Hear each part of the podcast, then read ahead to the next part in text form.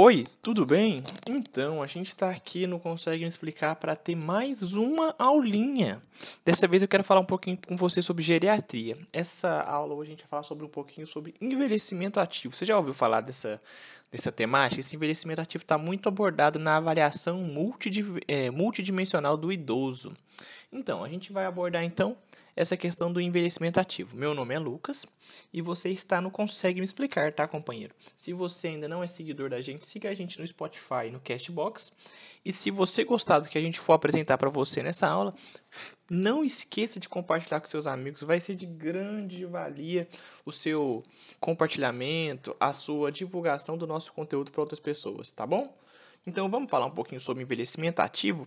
Quando a gente fala de envelhecimento ativo, a gente primeiramente tem que pensar: por que, que a gente vai proporcionar um envelhecimento ativo? O que, que isso vai levar a um paciente idoso ter esse envelhecimento ativo? O objetivo desse envelhecimento ativo vai ser aumentar a expectativa de vida saudável e a qualidade de vida para todas as pessoas que estão envelhecendo inclusive aqueles pacientes idosos frágeis, um idoso que tem uma sarcopenia, um idoso que tem uma dificuldade de locomoção, um idoso que tem uma, é, um, um, algum tipo de demência. Então, o envelhecimento ativo vai buscar nada mais, nada menos do que uma qualidade de vida aumentada para a população que está tendo que que está envelhecendo. Ele vai buscar uma melhoria para essa população que vai chegar ao envelhecimento. Então, quando a gente fala de envelhecimento ativo, então a gente vai pensar diretamente numa melhoria. Um envelhecimento ativo é uma melhoria de qualidade de vida, é a busca por um envelhecimento melhor. E como é que a gente pode dar, definir envelhecimento ativo?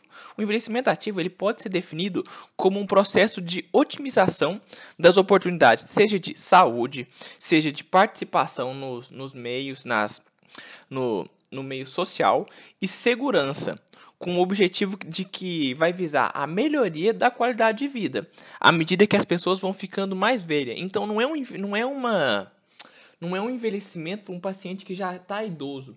É um envelhecimento ativo, é para um paciente que está vindo para essa vida idosa, que está chegando nessa fase da vida.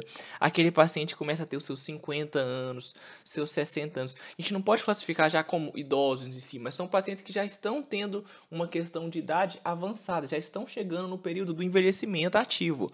Então, esse envelhecimento ativo vai ser esse processo que a gente vai otimizar, a gente vai melhorar as oportunidades que essa pessoa vai ter, desde desde a questão da sua participação no meio social, na sua questão da sua saúde, na sua questão da segurança dessa população, com o objetivo primoroso de aumentar a qualidade de vida dessas pessoas.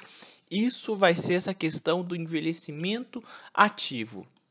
A gente falou tanto dessa questão desse envelhecimento ativo como a palavra-chave em si qualidade de vida. O que, seria uma qualidade de vida boa? Qualidade de vida, ela já foi estudada por, se eu não me engano, chama Day and J.K. Day and J.K. Em, em 1996 e foi classificar a qualidade de vida de acordo com quatro abordagens gerais: uma abordagem econômica, psicológica, biomédica, geral ou holística. Mas a gente vai pegar um conceito de qualidade de vida que eu achei bem bom.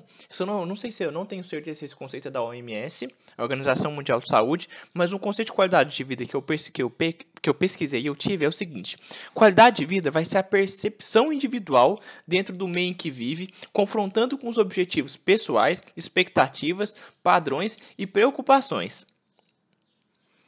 Tranquilo? Esse foi o conceito de qualidade de vida que eu mais gostei. É um conceito que engloba tanto o meio social quanto o meio individual do que a pessoa está vivendo.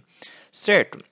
À medida que uma pessoa vai envelhecendo, a sua qualidade de vida vai sendo é, diretamente afetada de acordo com a sua, a, de acordo com sua habilidade de se manter autônomo e independente. Então a gente pode dizer que a qualidade de vida ela, ela só vai se manter teoricamente boa, se a pessoa tiver, se o idoso tiver uma qualidade de vida nas questões de ter uma autonomia e independência. O que é ser autônomo? É a sua vontade de falar: eu vou fazer tal coisa, eu vou no banheiro sozinho, eu tenho a independência para pagar as minhas contas.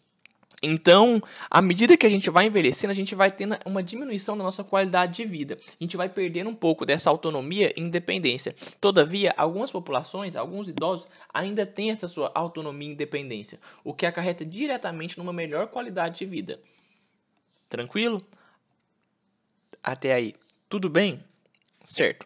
Existem algumas coisas que chamam Is da geriatria. O que são esses Is da geriatria? São problemas que a gente tem normalmente na pessoa idosa. Esses Is englobam desde a imobilidade, da incapacidade comunicativa, aqueles pacientes que têm distúrbios que não conseguem ter uma comunicação eficaz, a incontinência urinária, que é tão comum, existem diversos tipos de incontinência urinária, é, da iatrogenia, a insuficiência familiar, isso é extremamente importante, é muito comum a gente perceber um abandono familiar dos idosos.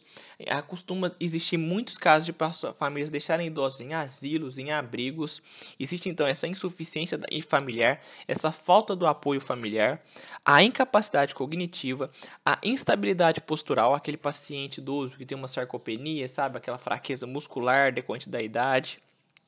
Então são vários Is. No total, são, se eu não me engano, que eu falei três, são sete Is da geriatria. Até aí, tudo bem? Tranquilo? Certo? Então, o que eu queria te falar de envelhecimento ativo era isso. Eu agradeço por você ter me ouvido até aqui. Espero que você esteja bem, tudo esteja bem com sua família, com todo mundo. Se você gostou e, e estava esperando para terminar esse áudio para pensar a possibilidade de se inscrever, seguir o Consegue Me Explicar no Spotify, no Cashbox, cogite essa possibilidade. E todo domingo a gente publica três vídeos às 10 horas da manhã, tá bom? Então não se esqueça, todo domingo, 10 horas da manhã, eu tô lá com você, tá? Muito obrigado, meu nome é Lucas e falou!